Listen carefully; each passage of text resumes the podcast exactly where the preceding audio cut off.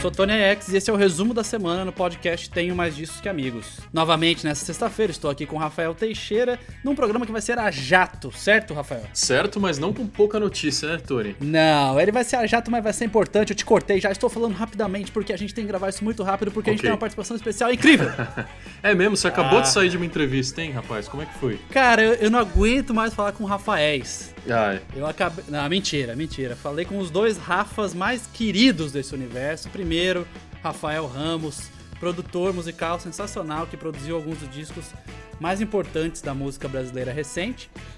E faz parte da DEC, a gravadora que né, é do pai dele, começou com o pai dele, a mãe dele também trabalha. E tem um documentário muito legal do diretor Daniel Ferro chamado Tudo pela Música, para falar sobre os 20 anos da DEC, que foi lançado lá em 2018, mas agora está chegando ao grande público é, através do canal Bis. Vai passar amanhã, 9h30 da noite, sabadão.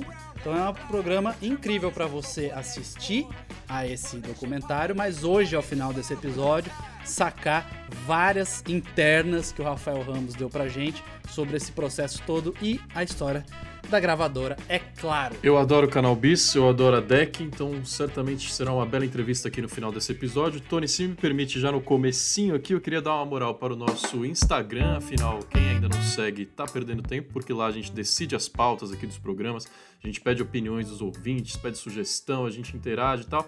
E é, é o nosso endereço no Instagram, no Facebook tem o arroba TMDQA também. E queria mandar um abraço para Matheus Salmaço, que comentou que no último episódio a gente falou de ukulele, né, Tony? Ele falou que é muito fã desse instrumento e mandou uma foto lá com toda a família do instrumento em Portugal, no Brasil, bem interessante.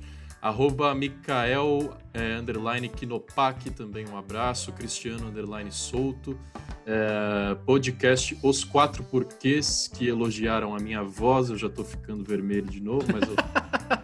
tô... Ah, Rafael Teixeira, vou te interromper, mas é por uma bela causa. Pois não, pois não. Anote essa volta aí.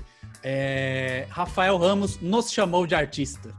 Olha aí, agora a gente tem uma ah, validação, então. É, é, cara, eu tava cantando essa bola tem uns cinco episódios, mais ou menos.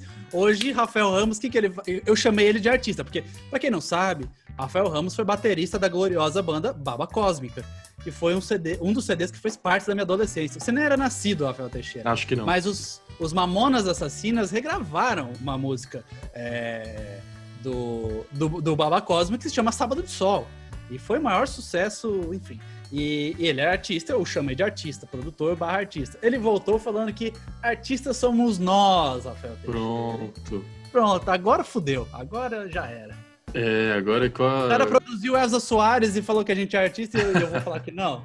Eu também não nego mais elogio, não, viu, Tony? Então, um abraço pro arroba os quatro porquês e para fechar, pra Mizinde por aí, que sempre interage com a gente e que, após as notícias de Kanye West, que é como você vai abrir desse programa, Tony, ela disse: Não posso, mal, mal posso esperar pelo próximo resumo da semana. Eu falei para ela que seria escatológico esse resumo. Você, então, você já foi atrás do que é a palavra escatológico? Rafael? Eu fui justamente para responder esse comentário. Aí tem dois, tem dois sentidos, né? Tem esse é, o sentido que é mais popular, na verdade, não é o sentido oficial e não tem é, nada a ver é. com a coisa nojenta. Eu sempre achei que fosse coisa nojenta, né? Tipo, sei lá, fezes. Sim, é, é o que eu pensava também. É, aí eu fui procurar e eu, eu, eu não vou contar, contar isso aqui. É, eu vou contar só no final do episódio. Boa. Mentira, a pessoa pode procurar no Google, né? Até parece que ela vai ficar ouvindo o episódio. Mas procurem, gente. Escatológico é uma outra coisa completamente diferente. Muito interessante, inclusive. Muitíssimo. É, histórico, inclusive. É, mas, sim, e aí você vê a conexão aqui, né? A gente nem fez, a, nem fez essa reunião de pauta Não. a esse nível específico. E eu já ia falar que a Miss Indy, que é a nossa fã de carteirinha, é, tinha falado que estava esperando por esse episódio por causa do Kanye West. É, todo, quem acompanha esse podcast sabe que, sabe que eu já critiquei Kanye West algumas, várias vezes na minha vida. Uhum. Veja que eu usei a expressão algumas várias. Tony não é, é, passador de pano, né? Como tem alguns. Jamais acho que ele é um completo enganador. Eu sei que ele passa por um problema de saúde mental e que há uma questão seríssima envolvida aí, mas em, em vários períodos em que se disse que ele estava com esse problema de saúde mental controlado, sob medicação e tudo mais, ele teve atitudes que eu acho que são bizarras, tipo assim, ah, de repente estou virando um artista gospel, vou fazer uma missa de domingo onde irei vender moletons a 500 dólares. Escrito Jesus, Jesus is King, Jesus é rei. Então, tipo assim, isso é uma das várias coisas. O lance com a Taylor Swift, eu sempre achei que foi uma falta de educação tremenda. Também acho. Enfim, é, é, não concordo com quase nada que Kanye West faz. A única coisa que eu concordo com o que ele fez recentemente, Rafael, foi o vídeo que viralizou, que a gente postou lá no arroba TMDQA, no Instagram, é, no Reels, que é a nossa nova ferramenta dos jovens. Você deve estar usando bastante, inclusive. É. É, Kanye West publicou, ele teve um, um surto ali é foda falar surto, porque, enfim, não se sabe o quanto ele tá na, no lance da, da, do problema de saúde mental, mas ele teve um, uma série ali de. um horário que ele pegou em, sei lá, num, num, período de duas horas, ele fez mais de 150 tweets, coisa do tipo. E entre essas coisas todas, ele compartilhou contratos com gravadora, exigindo que advogados do mundo inteiro olhassem porque ele estava sendo roubado. Que é muito. gravadoras muito responsável por esse, por esse número de 150 tweets, né? Porque ele queria postar o contrato de uma vez só, um arquivo de PDF. Exato. Ele descobriu que não tinha como, ele foi postando página a página dos contratos.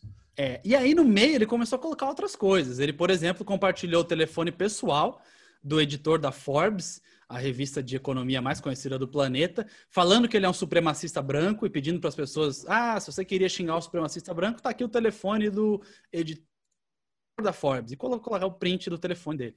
E entre essas coisas todas, ele colocou um vídeo onde ele jogou uma estátua, a, o, aquela estatuazinha do Grammy, que a, o artista ganha quando recebe o prêmio, jogou na privada e apareceu urinando no Grammy, Rafael Teixeira. Eu gostei da classe da matéria. Kanye West urina em Grammy. Eu já tinha escrevido é. mija no.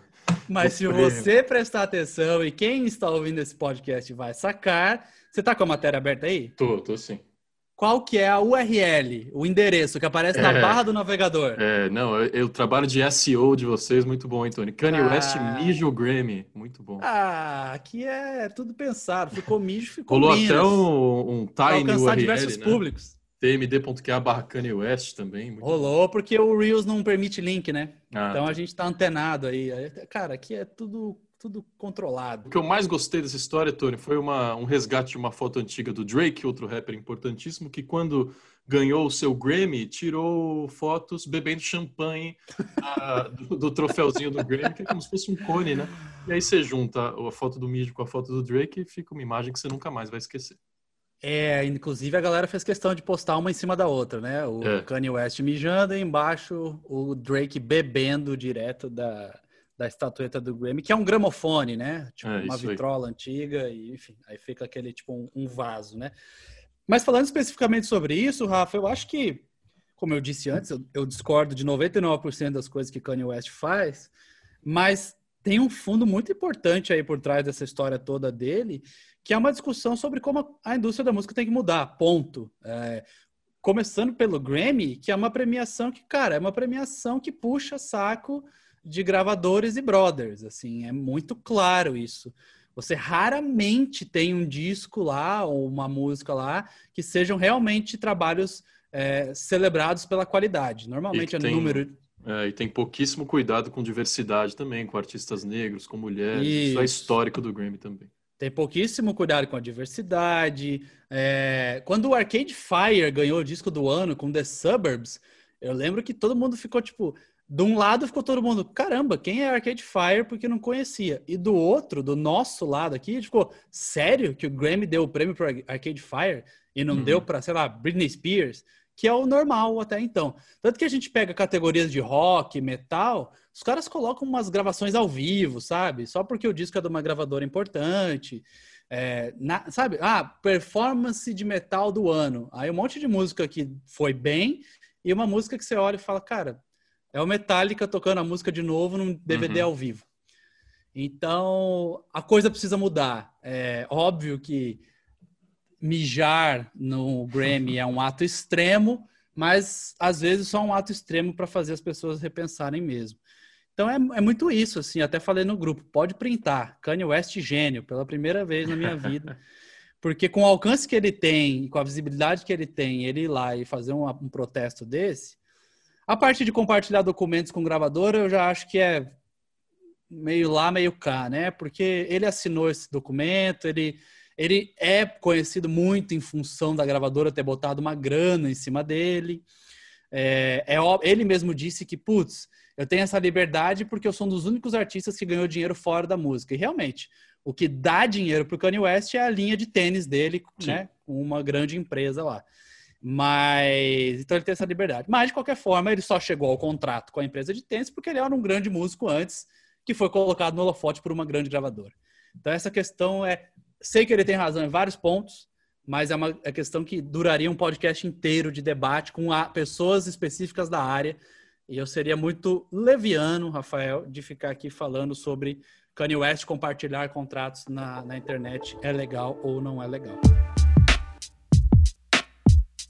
É, a gente quer inclusive fazer um podcast sobre direitos autorais, estamos planejando isso faz tempo, então pode esperar que vai rolar um dia, mas acho que já está muito bem comentado por você por hoje, Tony. Eu queria trazer uma notícia de outro artista muito controverso que falou uma coisa muito controversa também essa semana, que é Noel Gallagher o ex-guitarrista do Oasis, agora em carreira solo.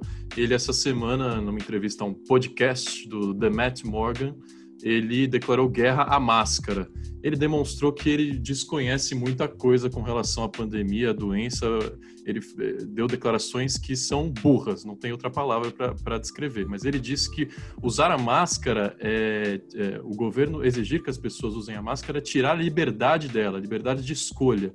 E aí ele fala que não faz sentido porque é, no metrô tem que usar, mas em restaurante não tem, e o vírus não escolhe a hora para te infectar. Fala que no mercado tem que usar, mas no pub tem um monte de gente enchendo a cara. É, um monte reconhecer... de gente não, um monte de idiotas. Um monte de idiotas, é, é se auto-referindo, né, talvez. É, e fala que escolhe não usar a máscara porque se o vírus infectar a ele, o problema é só dele demonstrando mais uma vez que não entende que a máscara é para proteger o outro, né? Porque se você, caso esteja assintomático, saia na rua com a máscara, você garante que não vai estar tá propagando o vírus. Então, é, que baita de serviço que prestou o Noel Gallagher essa semana, hein, Tony? Rafa, é, cara, eu acho que essa história do Noel Gallagher serviu muito para ilustrar o pensamento egoísta das pessoas que estão contra a máscara e tudo mais, né? A gente, a gente chegou a um ponto que nem é quarentena mais, porque já tem três quarentenas aí desde março, que a gente que começa a ficar claro, assim, que as pessoas, muitas pessoas entenderam que a doença, entenderam para elas que a doença é uma doença que está aí, que vai matar gente, mas vai matar velho, vai matar gente que tem problema prévio, e todo mundo acha que está fora disso, né? Os jovens estão fora disso, e mesmo que a pessoa tenha um problema cardíaco ou, sei lá, é, qualquer outra natureza, acha que nunca vai acontecer com ela. Então, muitas pessoas já entraram no estágio de ser egoísta, tipo, ah, eu tô de boa, então é isso. Se eu pegar, não vai dar nada. Até porque a gente tem aqui no Brasil, aqui no Brasil, na Inglaterra e nos Estados Unidos, temos líderes que falaram que não é nada demais. Então, e o Boris Johnson na Inglaterra, inclusive, pegou, né? Bom, é. Bolsonaro também, mas enfim. É, o Boris Johnson foi bem no começo da pandemia. E, e, fica cada vez mais claro o egoísmo, assim, né? Tipo assim, ah, é comigo, e se eu pegar mesmo, dane-se, e eu, eu não, pra mim não vai dar nada porque eu sou fodão. E ele deixou claro isso na declaração, ao também estampar que ele não está muito, muito se importando com o resto das pessoas, né? E, e aí até teve um músico de uma banda chamada Field Music, é, postou uma música dedicadíssima ao Noel, que se chama Oh Noel, e a letra dela é basicamente falando, Noel, seu idiota, não é isso. A questão é que se você não usar e tiver assintomático, você vai passar para uma pessoa que pode morrer. É isso, seu idiota. A música falava mais ou menos isso. Rapidinho antes de você voltar para a música, Tony, só registrar que essa semana o general Pazuello, que era interino no Ministério da Saúde, foi oficializado no cargo. Teve até cerimônia de posse, uma coisa completamente desnecessária e até desrespeitosa ter o cara lá fazendo discurso, sendo que ele já está há meses no cargo e a gente não vê nenhuma ação efetiva. Brasil com 135 mil mortos. E outra questão relacionada ao país é que o Brasil está em chamas, né? Recorde de queimadas no Pantanal, é, aumento de 200% esse, mês, esse ano, entre janeiro e setembro, com relação ao ano passado. São quase 16 mil focos de incêndio só no Pantanal, a coisa está fora de controle mesmo. A gente viu essa semana é, nos jornais, na internet, várias imagens deprimentes, tristes, de animais morrendo, de animais sendo resgatados, de vegetação perdida, e é coisa que não se recupera. 20, quase 20% de todo o Pantanal já foi perdido para sempre. É um tipo de vegetação que não volta a ser o que era.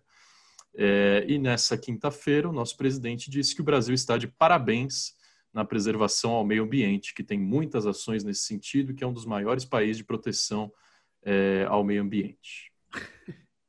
É, eu não sei nem o que dizer, né? Vale lembrar que o governo recebeu oficialmente, através do vice-presidente, o glorioso general Mourão, uma carta assinada por oito países da Europa, demonstrando preocupação com o trato do país com o meio ambiente, com as queimadas Pantanal e Amazônia, é, dizendo inclusive que é, há riscos de que negócios deixem de ser feitos se nada for resolvido, né?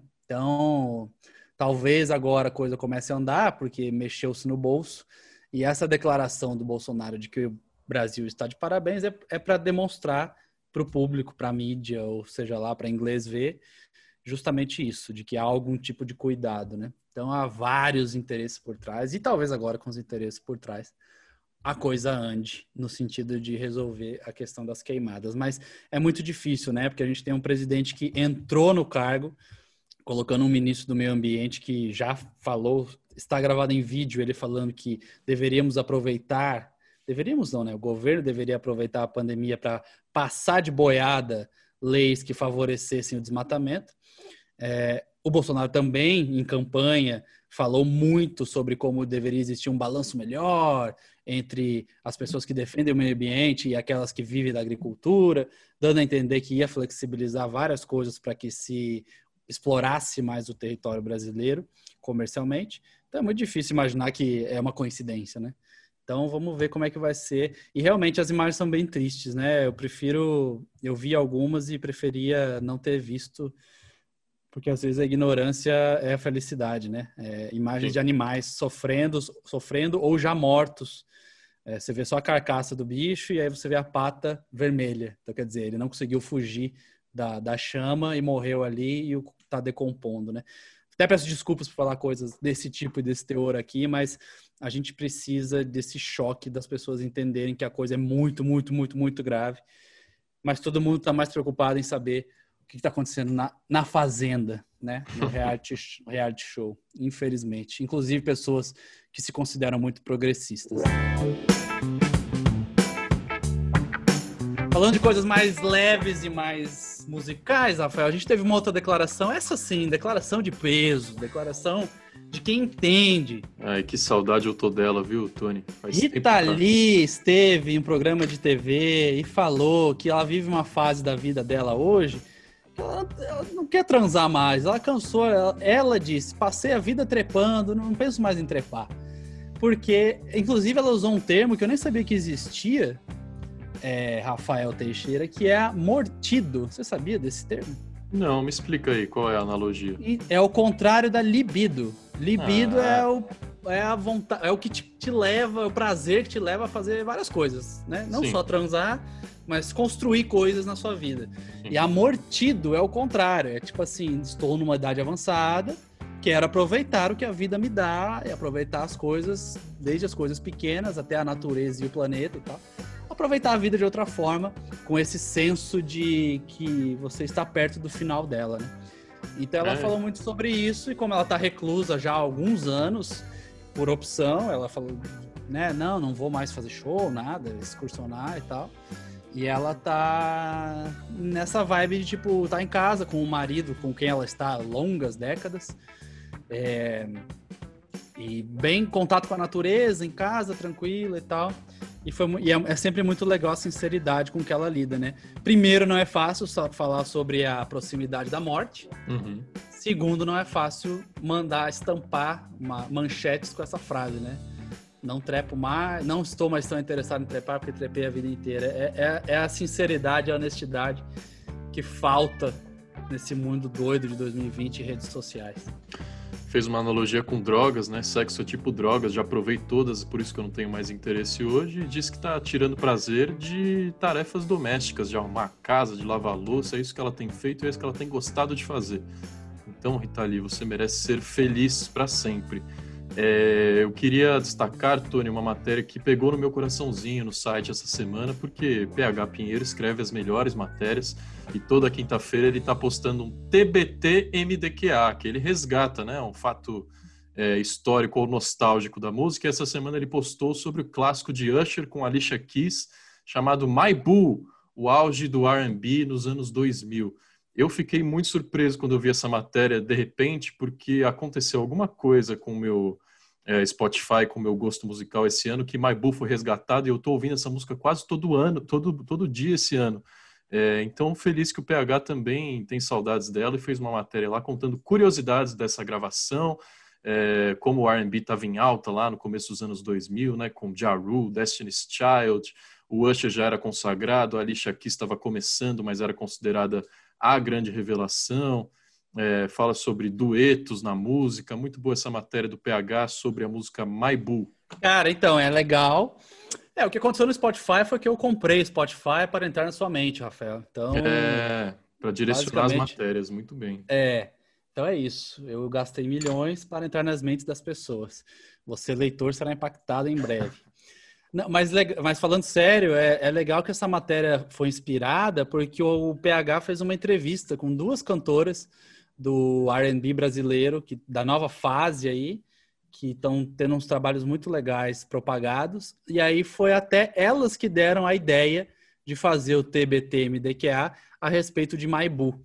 Então dá uma procurada lá no site TBT-MDQA, sei que é meio difícil de falar, mas procura por é, Maibu, né, o nome da, da, dos artistas. A gente tem alguns TBTs incríveis, do Rapa, Vapor Barato, que não é do Rapa, mas enfim, a gente uhum. contou toda a história de, de onde veio o Vapor Barato e tal. Então, deem uma olhada lá. Para finalizar, Rafael, Sim. depois dessa dica de entrar no site procurar TBT, que eu tenho certeza que você vai achar umas matérias incríveis do Pedro Henrique, é... uma outra, falando, a gente falou de sexo, vida, aproveitar, não sei o quê. tem um rapazote que tá definitivamente tá, cara, esse esse celebra a vida mesmo, né? Taylor Hanson da lendária banda pop Hanson, ele não tem mais 13 anos de idade, como as pessoas acham, né? Já passaram-se alguns anos, ele é. um bop bombou nas paradas. Taylor Hanson tem 37 anos de idade e revelou que está esperando, a sua esposa está esperando o sétimo filho do casal. Rapaz. Eles, eles têm uma escadinha ali, ele já tem filho até adolescente, e ele postou no Instagram uma foto ao lado da esposa. Ele, ele conheceu ela no final dos anos 90 e se casou com ela no começo dos anos 2000, bem no comecinho do ano 2000 mesmo. É, e desde então, esses 20 anos, eles estão juntos e agora receberão o sétimo filho. Rafael, você consegue imaginar sete filhos na tua casa? Cara, minha irmã, que já tá com dois, ela sempre disse quando a gente tava crescendo, quando ela era adolescente e tal, que ela queria ter sete filhos. Pode ser que eu esteja no caminho é de ter mesmo? sete sobrinhos. Mas filho, olha, não imagino. E são todos loirinhos do Hanson? Dá pra fazer uma boy band nova? Eu não vi é, a foto. Imagino que sim. A gente postou a foto dele segurando a mais nova, que tem um é. ano, assim. É, ele postou no Instagram, inclusive. Mas e tem uns nomes maravilhosos ali também. Se eu não me engano, se eu não me engano, tem uma, um dos filhos chama Rain, que é chuva. Sim. Aí eu não sei se eu não sei se é homem ou se é mulher, mas tem um desses. Artista, né? Artista acho gosta criativo, de acho legal. É. E, mas muito louco, né? A gente, a gente postou, postou até no Instagram, e a galera começou a comentar um monte de piada, né? Tipo, meu Deus, eu queria que ele fosse meu marido, agora eu já não sei mais. E a galera, nossa, estão sempre fazendo a pandemia mesmo e tal. Então tem a galera comentando com piadas, mas também tem um lado nostálgico, né? Hanson foi uma banda que marcou época tipo, muito, muito forte. E eles bombaram quando eles tinham, sei lá, 13, 15, 16 anos de idade, os três integrantes. E aí, de repente, você vê o cara pai de família com quase 40 anos, sete filhos em casa. É igual a Macaulay Culkin esses dias, né? Que postou falando, ah, quer assistir velho? Tô fazendo 40, foda-se. Se eu tô velho, vocês também estão, né? É isso mesmo. É, então foi muito nessa vibe aí. Rafa, muito obrigado. Rafa Valeu. número um, muito obrigado pela sua participação mais uma vez aqui. Agora vamos para o Rafa número dois desse podcast. Rafael Ramos em uma entrevista exclusiva, porque amanhã, sábado, estreia o documentário de Daniel Ferro, Tudo pela Música, os 20 anos da gravadora Beck. Fique com o meu papo com o Rafa, que foi incrível. Até sexta-feira que vem. Tchau. Abraços.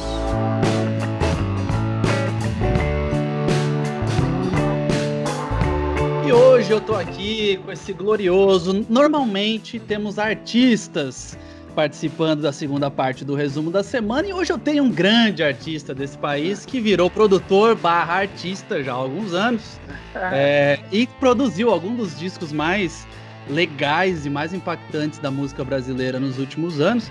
Produziu um dos meus discos favoritos de todos os tempos na história desse país, que é o disco do Rancore, o Seiva. É, uau, uau. Já está documentado aqui. É, é. E hoje, Rafael Ramos está aqui com a gente para falar sobre uma novidade muito bacana que vai rolar esse fim de semana, certo? Obrigado, Rafa. Seja bem-vindo. Pô, brigadão você aí, Tony, tem mais gente que amigos. Pô, sou fã pra caramba aí. Artista é você que tá aí na, na, nas telinhas o tempo todo, invadindo os celulares com informação. Pô, sou fãzão do, tem, do Tema Disco. Desde o começo, você tá ligado que eu acompanho desde o começo. E uma Preciso... honra para mim estar tá aqui, bicho. Uma Preciso... honra para mim estar tá aqui. Agora, e agora é o seguinte: produtor, artista e artista de cinema, né? Eita! tem, esse, tem, tem esse documentário aí feito pelo Daniel Ferro.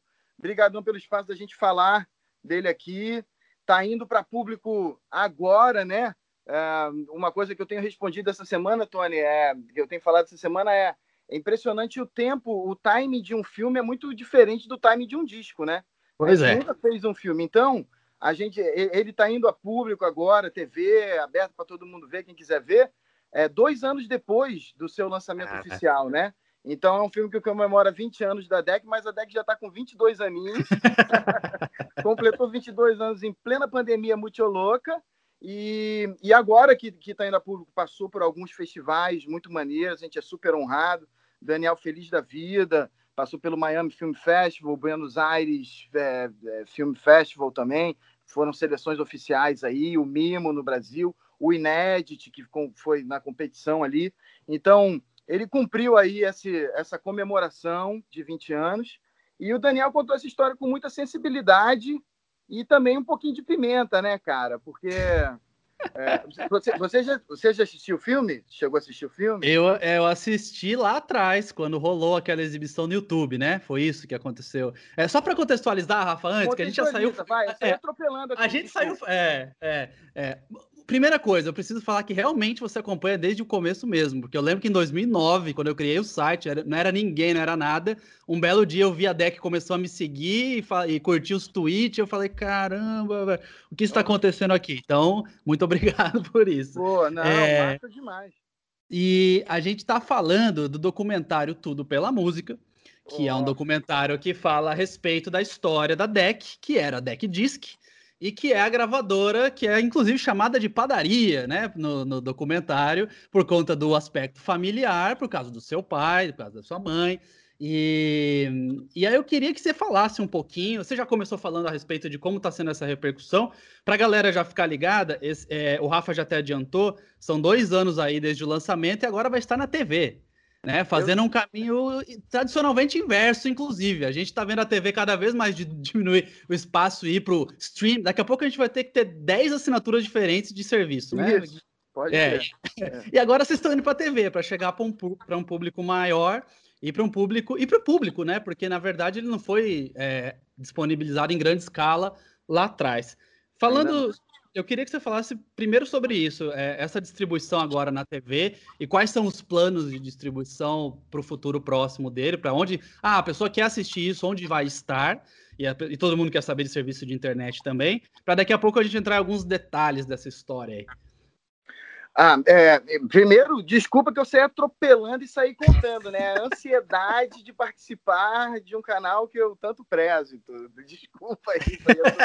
tá, tá, e, e, a tá falta de costume também de dar entrevistas e entender que tem que esperar a pergunta do entrevistador.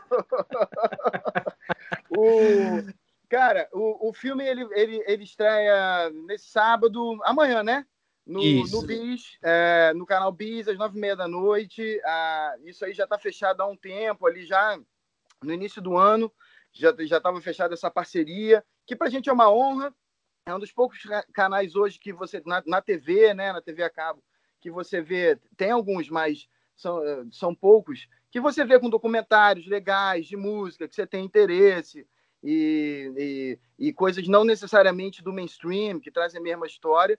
E, e é a, a história realmente de uma gravadora e seus artistas militando no independente, né? E a gente fica muito feliz dessa, dessa história ter sido contada, né? Pelo Daniel. É, já conto esse caos aqui, como, como isso nasceu. E, e, feliz de chegar agora a público. O, o, plano, a gente já teve essa exibição é, no YouTube, como você falou, tiveram algumas cabines fechadas nesses festivais. Uh, e, a, e, agora está indo, tá indo para a TV, e depois de um período de exclusividade, ele volta para o YouTube, que é a forma mais democrática. Né? Existe um ou outro canal que tem é, formas automáticas da gente colocar e subir esse conteúdo, possivelmente Amazon Prime e tudo, mas já vai ser um passo ah. depois do BIS, depois de, de voltar ali ao YouTube, que, que o nosso interesse mesmo assim é que quem tenha é, vontade, curiosidade e ao mesmo tempo os apaixonados por música darem uma sacada nessa história que é, é uma história. Que, o, o, o, legal é que ela cruza muito tempo, né? De, pegando a história desde o meu pai, ela vem de, desde ali de um de, de muito sucesso e tudo, e, e, e, as coisas arrebentando muito, ele começando como produtor ainda no formato vinil. O vinil é esquecido, vira CD, do, do cassete morre também, vira digital, e aí a discussão sobre o físico, e aí volta vinil. Então, é, é, é, é, um giro bem grande nesses 20 anos, de, com uma dinâmica muito interessante dessa indústria fonográfica, que, que, que, é muito louca, e pela visão de uma gravadora independente, né? É, é, eu acho que, é, que é, um, é, um, é um lado bem legal, uma gravadora independente no Brasil, militando, lançando não necessariamente apenas coisas do mainstream, coisas que factualmente vão dar certo, né? Acreditando mesmo em música. É, a DEC é uma gravadora bastante particular, né? Porque vocês, você, frisou várias vezes que é uma gravadora independente, e quando a gente associa o termo independente a uma gravadora, normalmente a gente pensa rock alternativo, é, a gente né, naturalmente as pessoas tendem a também ir a estilos de música alternativo. E a DEC é uma gravadora que lançou desde rock alternativo, como eu falei no começo aqui, lançou o Rancor, até grupos de pagode é, que é. explodiram e que venderam milhares e milhares de cópias, milhões talvez hoje, já contabilizando os números atualizados. Inclusive tem uma passagem incrível da Pete no documentário em que ela fala que ela encontrou um pessoal do pagode no corredor, assim, né? Ah, pô, você também é da DEC e tal. E ela disse que agradeceu por eles estarem ali e terem vendido tantas, tantas cópias para você poder lançar o disco de rock dela. Então eu queria que você falasse um pouquinho sobre isso, mas sobre de onde veio isso, sabe? Como que a DEC se consolidou como uma, como uma gravadora que já tinha desde o começo da, da, do princípio a sua ideia de falar, não, a gente vai lançar música, ponto. A gente não vai lançar rock, a gente não vai lançar pagode, a gente vai música. Entre, entre a música tá essas coisas todas. Tony, acho a pergunta maravilhosa, cara, e é, nem, nem, nem tanta gente observa por esse lado, né? E, e você está fazendo essa observação porque você acompanha todo, to, todo esse mercado de música e sabe que tem gravadoras ali que talvez não seja a palavra exata usada, que são nichadas ou com conceito definido, né? Para ser bem sincero, isso, isso é uma já foi um posicionamento natural. O, o, o meu pai vem de trabalhar na Poligram, na época que ainda se chamava Poligram, que virou Universal. Ele vem de trabalhar na EMAI, é, na Abril, como diretor artístico, né? E querendo ou não, uma major, uma gravadora grande, né? Ela tem todos os estilos. O, o, o papel dela é ser uma gravadora, né? E, e não, é, não, não que essas outras gravadoras tenham alguma questão de preconceito tudo, é, é, é uma de, é, foi uma definição deles, algumas outras gravadoras contemporâneas ali, né? De serem é, um pouquinho mais direcionadas, um pouquinho mais fechadas nos estilos que lançavam, né? Poderia dizer até de certa forma assim, conceituais né, né, nessa escolha, né? E o, o, conceito da DEC sempre foi gravadora, sacou? Não importa se é samba, não importa se é forró, não uhum. importa se é reggae, não importa se é rap, gravador, estar dentro do mercado, ocupar aquele lugar, né? E no, no samba, em todos os estilos, né? Você tem talentos maravilhosos, seja no estilo que for. Então, a, a escolha realmente foi ser uma gravadora, com, com espírito de competitividade mesmo é, no mercado e não necessariamente fazer só MPB, só rock, né? Que, e, e, e, ao mesmo tempo a gente sempre ouviu assim, pô, apesar de vocês terem, é, vocês trabalharem com Elza Soares, Alceu Valença, Pete, Matanza, é, Xamã, Biquíni Cavadão, Sorriso Maroto, Grupo Revelação, Exxon e Hudson, cada um era trabalhado é, da forma e, e, e indo para os canais que aquilo ali combinava, né? Nunca virou, nunca virou um, assim, um saladão, pegar um, um, rock e a todo custo popularizar aquilo sim, ali, sim. né? Então, foi sempre respeitando muito os artistas, a, a, a sua, a sua opinião, ouvindo muito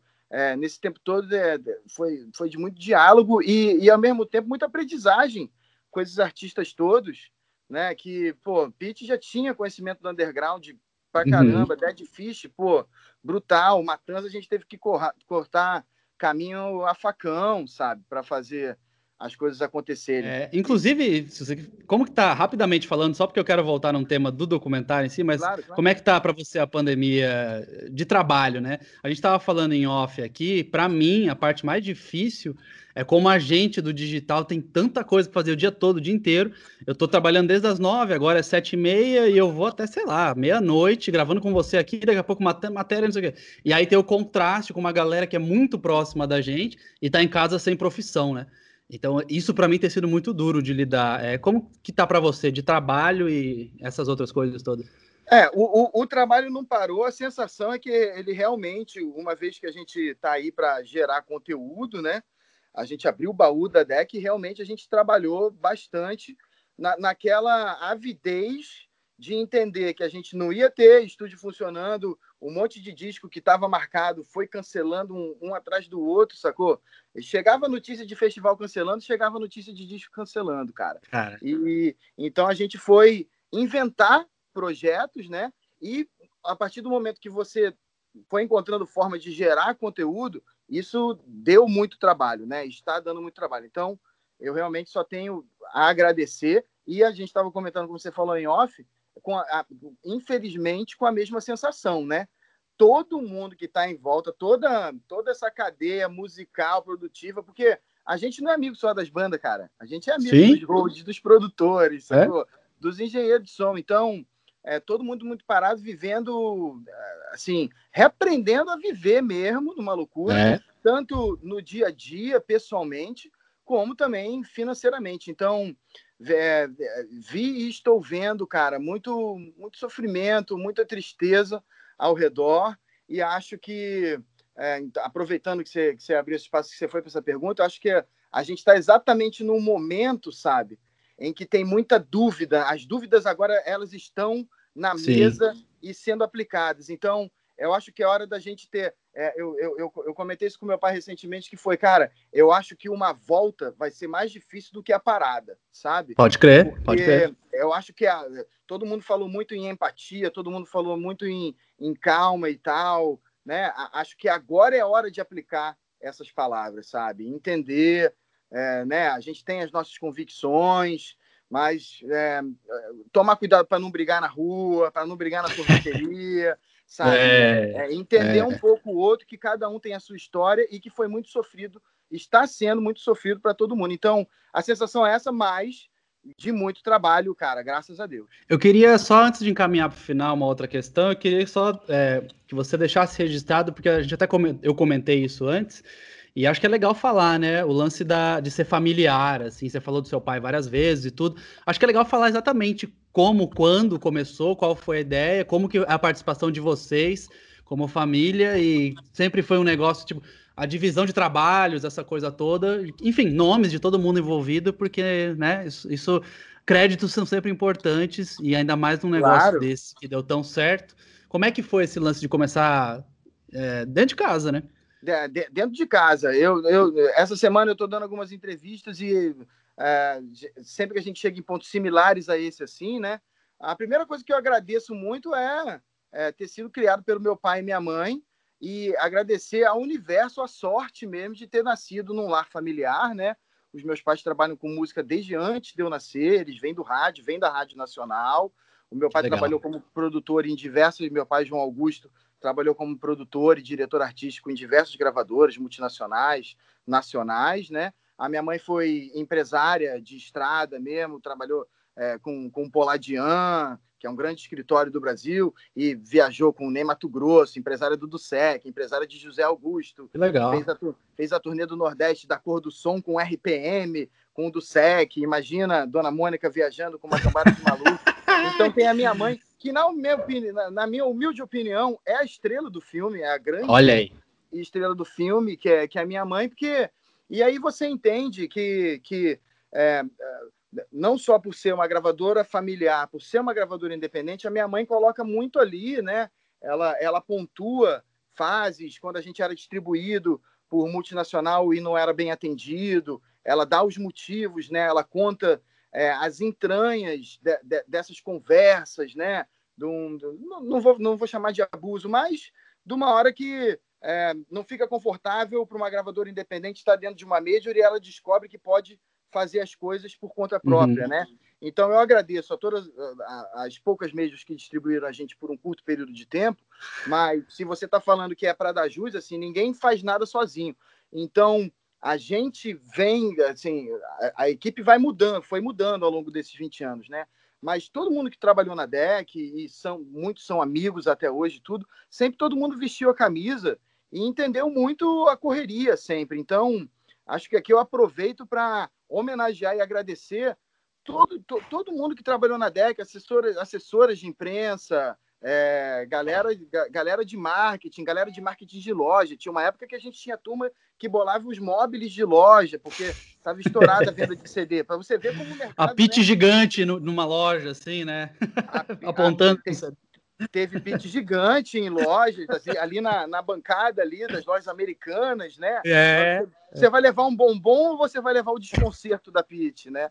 Você sabe que eu tava comentando esses dias é, com a minha irmã, inclusive, passei uns dias na casa dela e a gente tava falando sobre como era muito doido, né? Porque nessa época você dava música de presente, né? Você assim, é. ah, chega o Natal, amigo secreto e tal. Ah, é o CD. Você dava é. música, você presenteava as pessoas com música. E a gente perdeu isso, né? A gente, você não vai dar um cupom do Spotify, né?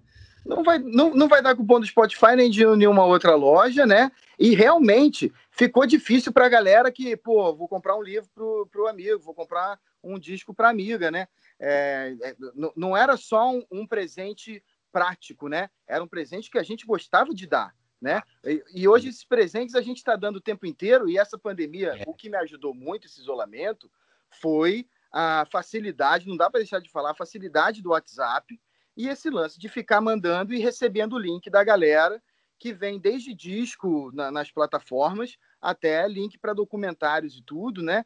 Então, esse presente você já está dando da forma mais do coração, né? Que é, pô, ouvi esse disco, lembrei de você. Então, você já está mandando assim. E, a, de certa forma, a gente também pode encontrar uma forma de fugir do capitalismo nessa hora aí, né?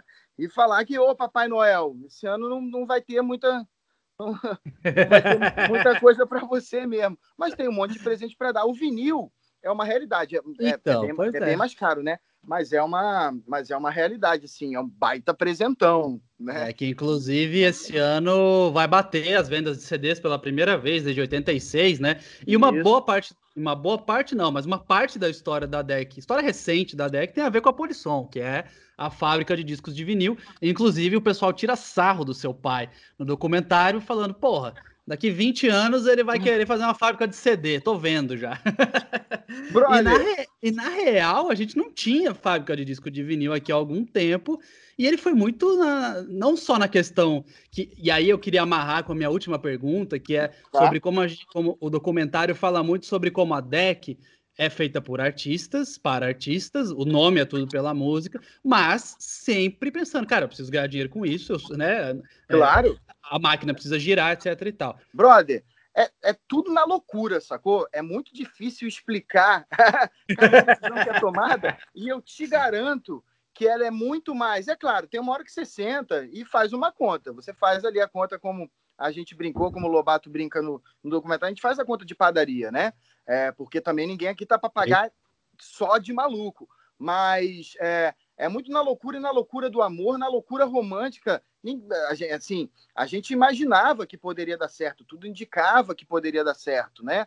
A fábrica de vinil. Mas foi feito juntando, foi feita juntando necessidade pela fábrica tá fechada. A gente tem um monte de artista no perfil, né? Nação Zumbi, Marcelinho da Lua, Black Alien. A gente queria ter aqueles discos em vinil, né? Até os artistas de rock, pô, Muqueca de Rato quando a gente fez a fábrica, a gente pôde fazer o carne do muqueca de rato em vinil vermelho. Uau!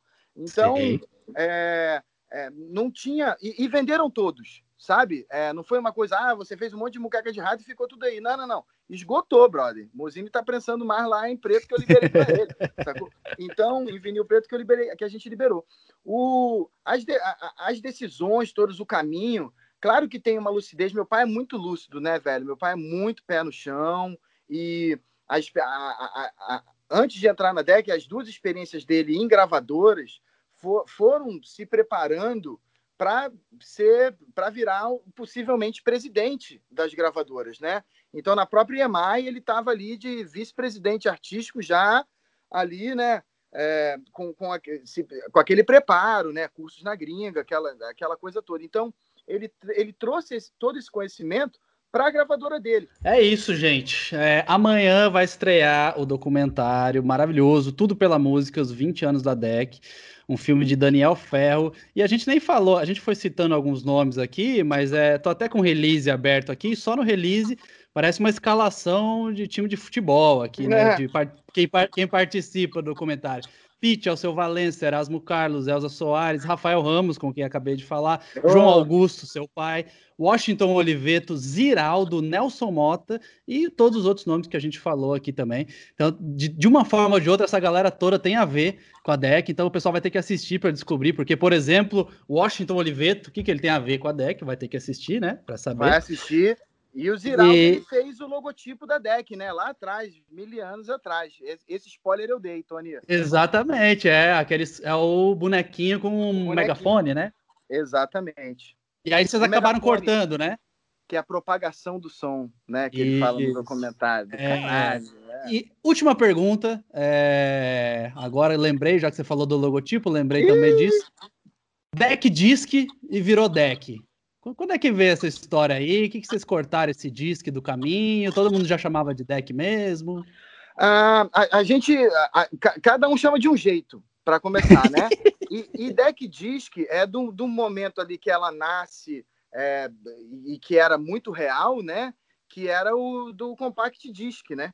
Uhum. E, e, hoje já a gente falou aqui do vinil superando as vendas, já não é mais o formato. Então tem uma questão de que o formato caducou do disc, do compact disc. É, tinha uma coisa de, de muita gente confundindo o nome. Na verdade, o nome da empresa é Deck Produções Artísticas Limitada. Ah, é? é, Deck Produções Artísticas Limitada. Aparece lá no, no filme. Ah, é verdade. Zerado mostra o logo. E aí, é, sempre foi Deck. Deck, Deck Produções. Aí, em vez de ser deck gravadora, na hora que virou gravadora, na hora que meu pai veio para o Rio, largou de gravadora para fazer a gravadora, virou deck disc, que o que se vendia era CD. Mas já faz um tempo que a gente está nessa luta aí de dar essa enxugadinha e ser deck. É um, é um fato curioso e fico muito honrado de você perguntar isso. Porque na maioria das vezes a galera, assim, não tá nem aí, deck, deck disc, beleza, eu quero ouvir a música, né? para mim, a deck disc sempre será, porque foi, foi assim que eu conheci. Quando vocês começaram a me seguir lá no, no Twitter, eu fiquei emocionado, lá em 2009. É o Twitter continua deck disc, o site continua deck disc, tá tudo deck disc, mas é, é, a deck com o disco. É a deck, é isso. É a deck. Maravilha. Obrigado, Rafa, pela sua participação. Espero tê-lo em breve novamente. Né, para a gente falar de mais assuntos, que é sempre um papo Vamos. muito bom. Aliás, raramente conseguimos conversar tanto, né? Sempre é evento, show e. Velho, adorei, porque realmente, assim, tudo bem que foi falando aqui, e você sabe que eu não tenho a menor vontade de ficar falando de mim. Qualquer hora aí, quando precisar, vamos falar aí o que você ouviu na última semana. Eu vou estar recheado. De... Valeu, valeu. Obrigado, gente. Até a próxima sexta-feira que vem. Estamos de volta com o resumo da semana. Tchau.